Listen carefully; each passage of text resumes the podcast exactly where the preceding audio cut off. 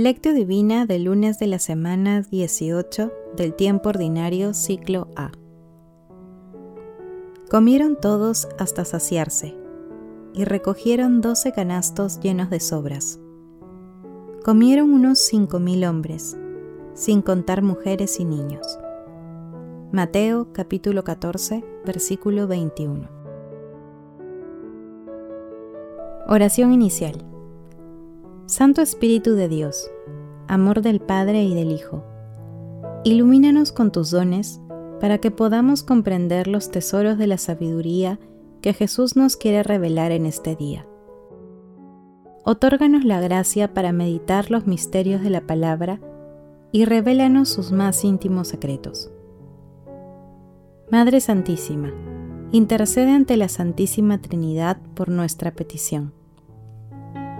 Ave María Purísima, sin pecado concebida.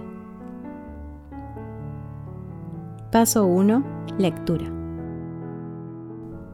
Lectura del Santo Evangelio según San Mateo, capítulo 14, versículos del 13 al 21. En aquel tiempo, al enterarse Jesús de la muerte de Juan, el Bautista, se marchó de allí en una barca, a un sitio tranquilo y apartado. Cuando la gente lo supo, lo siguió por tierra desde los pueblos. Al desembarcar, Vio Jesús la muchedumbre, sintió compasión de ellos y curó a los enfermos. Como se hizo tarde, se acercaron los discípulos a decirle, Estamos en despoblado y es muy tarde. Despide a la multitud para que vayan a los poblados y compren algo de comer. Jesús les replicó, No hace falta que vayan, denles ustedes de comer. Ellos le replicaron, No tenemos aquí más que cinco panes y dos peces. Les dijo, Tráiganmelos. Mandó a la gente que se sentara sobre la hierba, y tomando los cinco panes y los dos peces, levantó los ojos al cielo, pronunció la bendición, partió los panes y se los dio a los discípulos y los discípulos se lo dieron a la gente. Comieron todos hasta saciarse, y recogieron doce canastos llenos de sobras. Comieron unos cinco mil hombres, sin contar mujeres y niños. Palabra del Señor. Gloria a ti, Señor Jesús. El milagro de la multiplicación de los panes que meditamos ayer y volvemos a meditar hoy tiene tres significados fundamentales. En primer lugar, tiene un sentido mesiánico, ya que puede ser entendido como la distribución del nuevo maná, aludiendo al alimento que Moisés dio al pueblo judío en el desierto, camino hacia la tierra prometida. En segundo lugar, tiene un sentido de iglesia, ya que encarga a los discípulos la distribución de los panes bendecidos por Él a la muchedumbre. De esta manera, refuerza la fe de los discípulos en su poder divino y en la misión de la Iglesia para extender la palabra a toda la humanidad.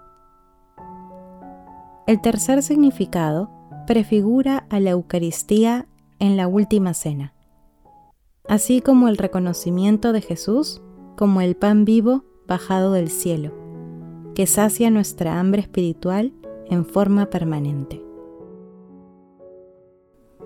Paso 2. Meditación. Queridos hermanos, ¿cuál es el mensaje que Jesús nos transmite el día de hoy a través de su palabra? La mayor enseñanza del milagro de la multiplicación de los panes es la convicción de saber que quien sigue a Jesús nunca queda defraudado. Si afrontamos situaciones difíciles sin ceder a la tentación de la duda y el desánimo, y nos abandonamos al poder de la gracia, recibiremos la fuerza necesaria para llevar a cabo la misión encomendada. Sin embargo, la fe sigue siendo un reto por encima de nuestros esfuerzos humanos, es imprescindible invocar al Espíritu Santo para que nos otorgue esta gracia. El hombre, la humanidad, en el estrepitoso fracaso de muchos de sus esfuerzos y aspiraciones, es consciente de que necesita la ayuda que solo viene de lo alto. Esta ayuda es un don gratuito, de un valor inconmensurable, que viene del amor de Dios, de su compasión por nuestros pecados. Por ello, en la multiplicación de los panes, nuestro Señor Jesucristo nos da una muestra fehaciente de su misericordia y compasión multiplicando nuestras pequeñas ofrendas en amor y alimento abundante. Hermanos, respondamos a la luz de la palabra. ¿Creemos y seguimos con firmeza a nuestro Señor Jesucristo? ¿Creemos que Él es capaz de saciar nuestra hambre? ¿Tenemos los sentimientos de compasión, misericordia y solidaridad con nuestros hermanos más necesitados? Que las respuestas a estas preguntas nos ayuden a comprender que la fe y la misericordia son dones que debemos pedir al cielo y que nuestro seguimiento a Dios debe ser a través del prójimo más necesitado. Jesús nos ama. Paso 3. Oración.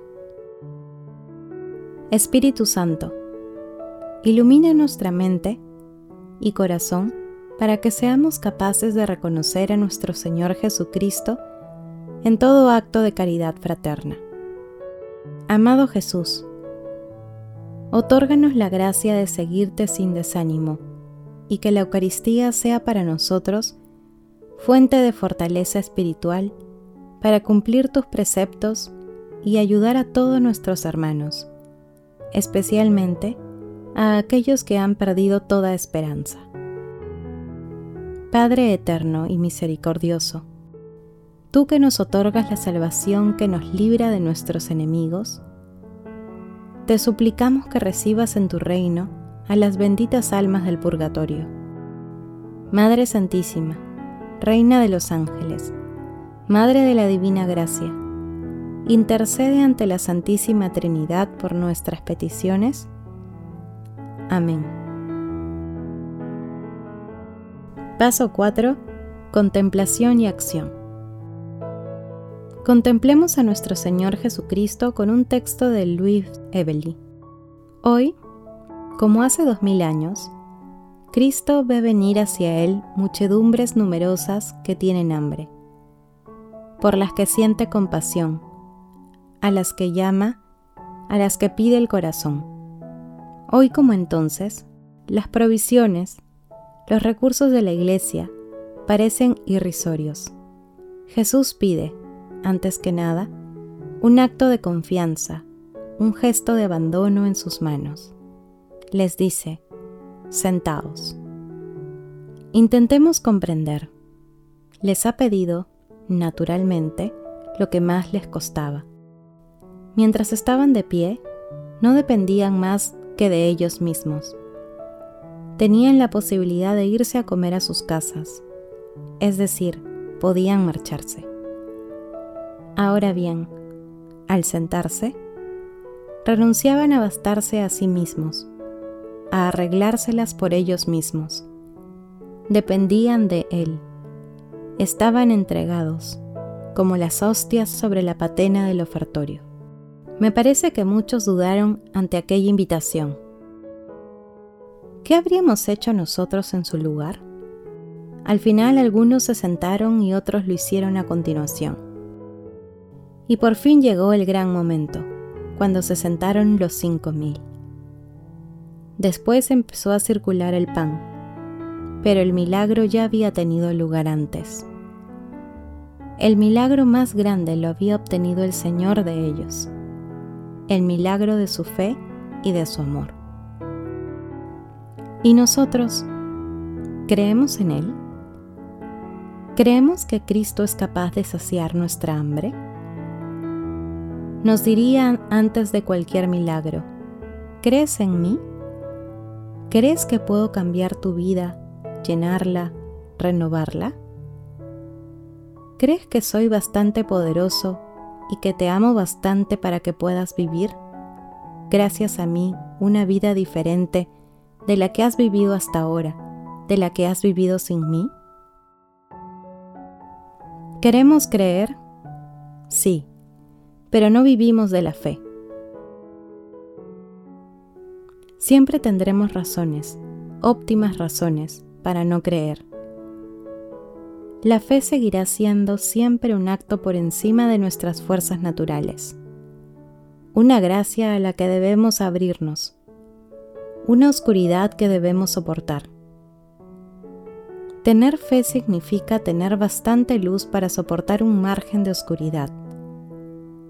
Cuanto más oremos, más nos comunicaremos, más amaremos a Dios y a nuestro prójimo, y más convencidos estaremos de la realidad y de la presencia del objeto de nuestra fe. Queridos hermanos, invoquemos al Espíritu Santo para que nos otorgue la fe que nos hace falta con el fin de creer en nuestro Señor Jesucristo sin dudar y y para que las obras de misericordia que realicemos en favor de aquellos hermanos más necesitados lleven el sello de su amor. Glorifiquemos a la Santísima Trinidad con nuestras vidas. Oración final. Gracias Señor Jesús por tu palabra de vida eterna. Que el Espíritu Santo nos ilumine para que tu palabra penetre a lo más profundo de nuestras almas y se convierte en acción. Dios glorioso, escucha nuestra oración. Bendito seas por los siglos de los siglos. Madre Santísima, intercede ante la Santísima Trinidad por nuestra petición. Amén.